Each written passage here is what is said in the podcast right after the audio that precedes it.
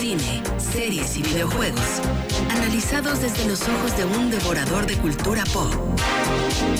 Jueves de Palomitas, con Julio César Lanzagorta, en Trion Live.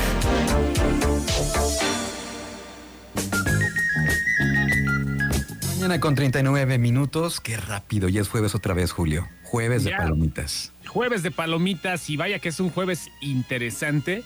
Hoy acaba la segunda temporada de The Voice. Hoy porque dicen que ya los viernes y no, no, no, no sé por qué lo hace Amazon. O sea, a lo mejor está tomando el viernes en Europa o qué rollo, pero ya The Voice se puede ver desde los jueves. Ya es como que muy tarde para decirle a la gente, ¿no? Los jueves se puede ver ya como a las 8 de la noche y está el capítulo. Y hoy es el último capítulo de la segunda temporada. Vaya cosa que vimos, ¿eh? Sorprendente a más no poder. Este, muy fuerte, muy pesada, pero ya se acaba. Y mañana empieza la de la maldición de Bly Manor, que Sí. también es una película, una serie, perdón, Sí. muy, muy esperada por todos los que nos encanta el terror. Lo que no me ha quedado claro si es, es esta película, es, eh, perdón, esta serie es una secuela de la, de la, de la serie anterior. No necesariamente. Trae los mismos actores, pero interpretando otros papeles. Esta es la historia de una chava que es niñera de, una, de un par de niños, vaya, pues, sinónimo que es niñera de unos abuelos, niñera de un par de chamacos que viven en un lugar así alejado en la campiña inglesa. Los niños acaba de morir sus papás. Ajá. Pues está viendo la onda para que mientras los cuida, un tío que no los quiere se convierta en la, pues, la patria potestad. Pero ya sabes, ¿no? Llena de cosas embrujadas y todo eso. Lo que me gusta de esta serie es, es que desde The Hunting of uh, uh, Hill House, que fue la anterior, pudimos ver un terror que de repente se convierte en drama. Y yo Sí. cuando acabó, yo soy de muy pocas series, ¿eh? soy sincero, soy de muy pocas series, más películas. Pero cuando terminó la primera temporada, lloré. O sea, de esas, de esas cosas que dices, ¿en serio vas a llorar con algo de terror? ¿Y con algo de terror? Sí, es que te cambia tanto, te da un, te da un giro tan Sí. impresionante al final. Sí la viste, ¿no? Sí, claro. Tiene, tiene esto que hacen algunas películas de terror que originalmente está planteada como eso, como una historia de terror, pero la historia que está detrás, que siempre es una historia bonita, tierna o algo, pues también este, esta, este mismo recurso lo usaron en, en Hill House. A mí lo que me gustó mucho fue el detalle que de repente me tiene ahí escondidos eh, fantasmas o gente que se asomaba en las cortinas, que no necesariamente tenían que ver con, con, con el, con el guion, sino que estaban ahí pues de manera pues ahí eh, como escondidos. Era como un ¿dónde está Wally? Pero un dentro de la- como se le llama, un huevo de. Pascua. Ajá, sí, Ajá, este, sí. es buenísimo. La verdad se aventaron una cosa muy, muy chida y pues a verla, ¿no? Ya empieza mañana. Será un fin de semana terrorífico. Ay, cálmate, ¿no? Pero digo, igual, ya empieza Halloween, em- empiezan las, las festividades de Halloween. Ayer estrenaron la de Hubie Hall- Halloween, justamente de Adam Sandler, y fíjate que a la gente no le pareció tan mala, ¿eh? No le pareció. Iba a decir que iba a aventarse la peor película del mundo y pues no. Sí, No porque había leído varias cosas, ya algunas, algunos medios la estaban catalogando así, entonces no le está yendo tan mal como, como se esperaba. No, la gente yo creo que ya, después de que lo vio actuar en la otra, la de este, eh, la de las gemas, se me olvida el nombre, Uncut Gems, este, como que ya le agarraron, como que dijeron, ¿sabes qué? Creo que es Adam, Adam Sandler puede hacer muchas cosas, ¿no? Y esto lo hace para divertirse. Y fue la declaración que hicieron sus compañeros de la película. Preguntaron a Maya Rudolph, a, eh, a otros más a- que lo están acompañando, que por qué, por qué tantos actores buenos y famosos y cómicos y no cómicos se juntan con Adam Sandler y dice, pues es que es un placer trabajar con ese tipo, el tipo lo hace por diversión y por billete, ¿no? Pero si te Mm. diviertes haciendo billete, imagínate. Y pues justamente la, la- la cosa que tiene Adam Sandler, se lleva bien con todos. O sea, tiene sus amistades y se lleva muy chido con todos los actores y por eso gente de la talla de Al Pacino, de Salma Hayek, de Drew Barrymore, le hacen caso, le hacen caso porque pues es una persona que se da a querer. Y aunque la Sí. gente diga que no es de los productos más vistos de Netflix, es de las cosas que Netflix tiene ahí porque le funciona. Y aunque muchos digan, ay, es que Adam Sandler y todo, ahí terminan viendo las películas. Hay una película muy divertida, creo que se llama Little Nicky, donde Sí, Little Nicky, sale sí. del hijo del diablo. es, muy, muy divertida también. Ya tiene, será como unos 20 años esa película, pero Más o la, menos. la veo. el Hay una escena muy. Hay una escena muy divertida donde ponen un disco de Chicago y la ponen al revés y son, son mensajes satánicos. Está muy divertida la película. Oye, y también estábamos, sí, estábamos hablando de Netflix, hablando de, de, esta, de esta plataforma. Pues los que a lo mejor tú dices que no te gustan mucho las series porque tú quieres todo rápido en una sola entrega, ¿no? Ajá. Pero los que nos gusta echar serie y aventarnos maratones, pues de repente hay una opción ahí que te aparece un mensaje que te pregunta, ¿sigues ahí? Este, para que le pongas, sí, aquí estoy, este, y continuar viendo. Pues ahora resulta que van a quitar esta, bueno, la van a, se va a poder modificar esta opción, esta, esta opción que va a ser habilitada próximamente para que no te estén molestando con los, con los mensajes de Netflix si sigues ahí o no. Ya de plano la van a quitar, ya, ya eh, va, a ser entonces, este, ay, qué raro, ¿eh? No se sabe, no es, es un artículo que publica una revista donde un portavoz de Netflix eh, habla de esto. No se sabe si va a ser eh, quitarla totalmente o vas a tener tú la opción de configurar que te aparezca o no el mensaje. Ok, ok, ok. Por ahí va. Ajá. Pues igual es para configurar, ¿no? No creo que la quiten. Igual, no sé. No creo, ¿eh? La verdad no creo que la quiten. Es que si es molesto. Imagínate que a mitad de la película te pongan, sigues ahí, pues claro. Sí, claro que sigo aquí. ¿O qué pensabas? ¿O qué pensabas? ¿Que no? Vaya, este, eh, creo que eh, Netflix ahorita lo que está haciendo es, pues, dar opciones, eh, que es lo que funciona realmente en las aplicaciones, ¿no? O sea, dar opciones que tengas, que puedas escoger, que, que vaya, o sea, finalmente no te quedes nada más con un producto, sino que pueda diferenciarse de, de los otros haciendo varias cosas en la misma plataforma. Sí, pues la personalización, ¿no? Ayer platicábamos de eso, de que cada quien arma sus, sus, listas de películas, sus favoritas y ya con base a eso, pues te van recomendando cosas que te gustan y que todas las plataformas lo están haciendo.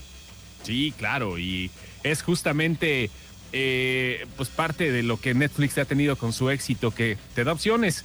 Mucha gente dice, ay, es que Netflix, es que siempre es lo mismo con esa plataforma que ya mete mejor, ya mejor para qué vemos Netflix y están metiendo puras cosas de Televisa o algo así, vaya, pues, creo que es eso las opciones que te da, porque por algún lado las películas que te puede ofrecer son para gustos personales muy malas, pero esas películas son las que ayudan a financiar los otros proyectos.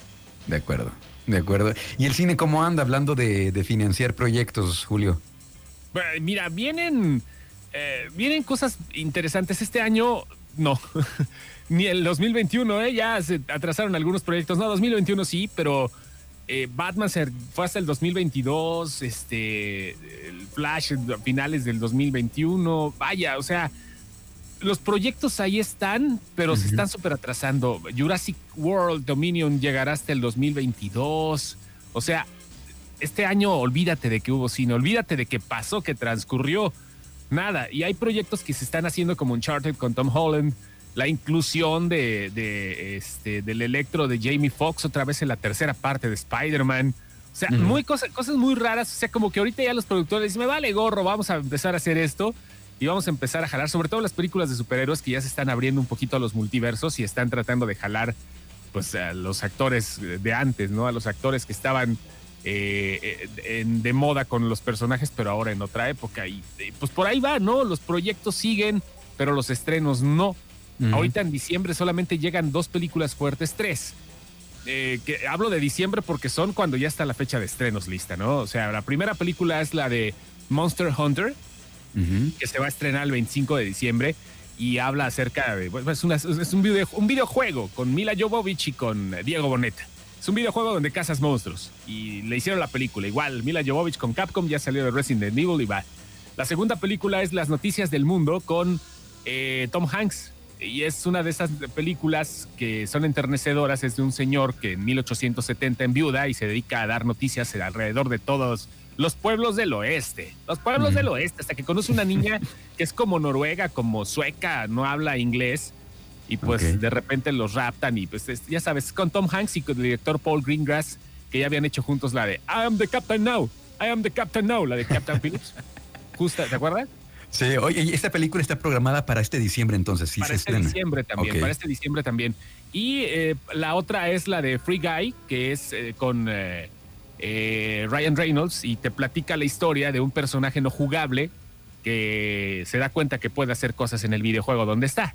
O sea, es un personaje, si has visto, no has jugado videojuegos y de repente ves que va caminando la gente y todo eso. Esos son los personajes no jugables, los que no controlas, vaya. Está muy extraño, pero son las cosas que están llegando.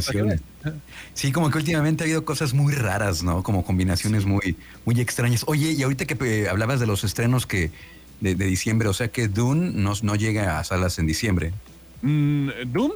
Ajá, Dune, con no, Chalamet. No, si estoy pensando Dune en el videojuego. Dune, Dune, Dune no. Llega hasta octubre, primero de octubre del 2021, la fecha que tenía Batman. Ah, la fecha que tenía Batman y por eso Batman Otra se, que se retrasa. el 2022 otra que se retrasa. También había leído por ahí que eh, Matrix 4 eh, se iba a estrenar para 2022, pero que no, que ahora se va a estrenar en diciembre de 2021. Pues diciembre a ver si del 2021 se va Matrix y este... Y pues bien, ¿no? Eh, por lo menos es la única que está haciendo esto. Hay algunas que se van a estar moviendo de un lado para otro, pero lo importante es que, y no me, no me canso de decirlo, que la industria sigue trabajando Jurassic World por lo menos ahorita van a parar dos semanas porque hubo unos casos positivos de COVID ahí en, los, en el set. Pero ah, ahorita acaba de salir fotos de Tom Holland grabando este, Uncharted, la película, y se empieza a grabar también en el mes de octubre Spider-Man, y ya Natalie Portman se está poniendo en forma para ser la novia de Thor ahora en Love and Thunder. Eh, vaya, se sigue chambeando en muchas producciones y así como eso, también los estrenos vienen, vienen también diferenciados, pero de que hay, hay. Y para redes también, y para, para plataformas como Netflix se van a sacar la película de Mank, que es la historia de cómo se obtuvo el guion para El Ciudadano Kane. Es una mm. película en blanco y negro que dirige David Fincher. Desde Perdida no había dirigido una película. Haz para que te des quemón. O sea, viene bien. ¿Esta, esta cuándo se estrena? Esta se estrena el, en diciembre. Ok. Se estrena en diciembre. Perfecto. Bueno, pues hay cosas, hay cosas buenas, como dices. Eh, no se detiene, los, los estrenos se retrasan, pero la producción sigue, ¿no?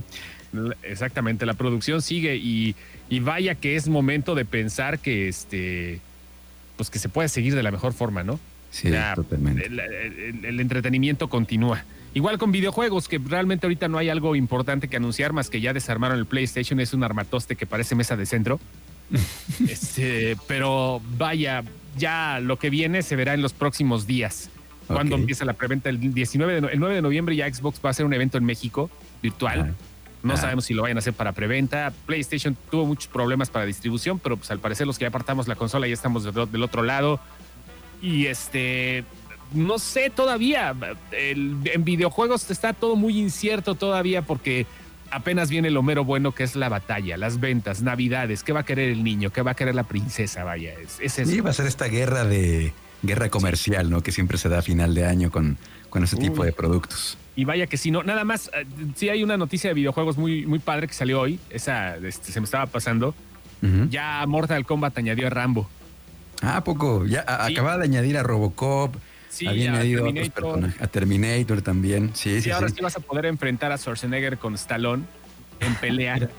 pero fíjate, ¿no viste la parte 5 de Rambo, Rambo 5?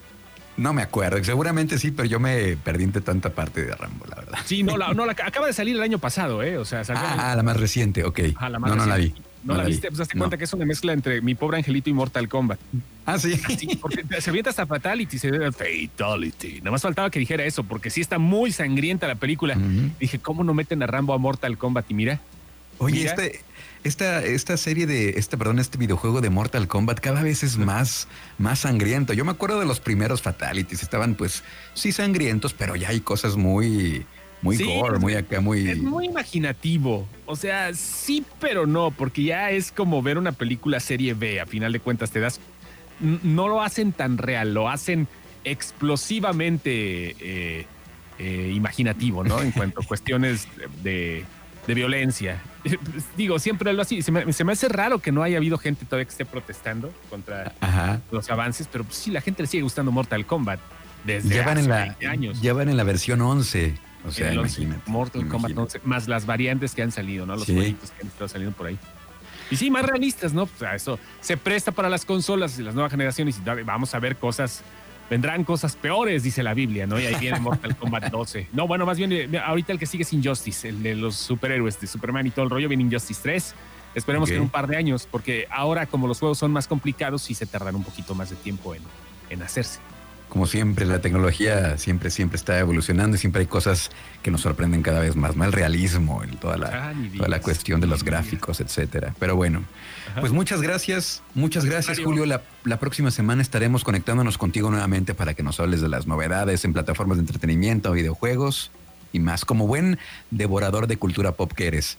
Próximo jueves acá nos estamos escuchando, Luis. Gracias, gracias a Treón. Y tus redes sociales para que la gente te siga. Diagonal sin excepción y eh, arroba sin exceptuits. Ahí estamos. Perfecto. Gracias, Julio. Un abrazo. Perfecto, abrazo Luis, nos vemos. Escucha. Trión. Sé diferente.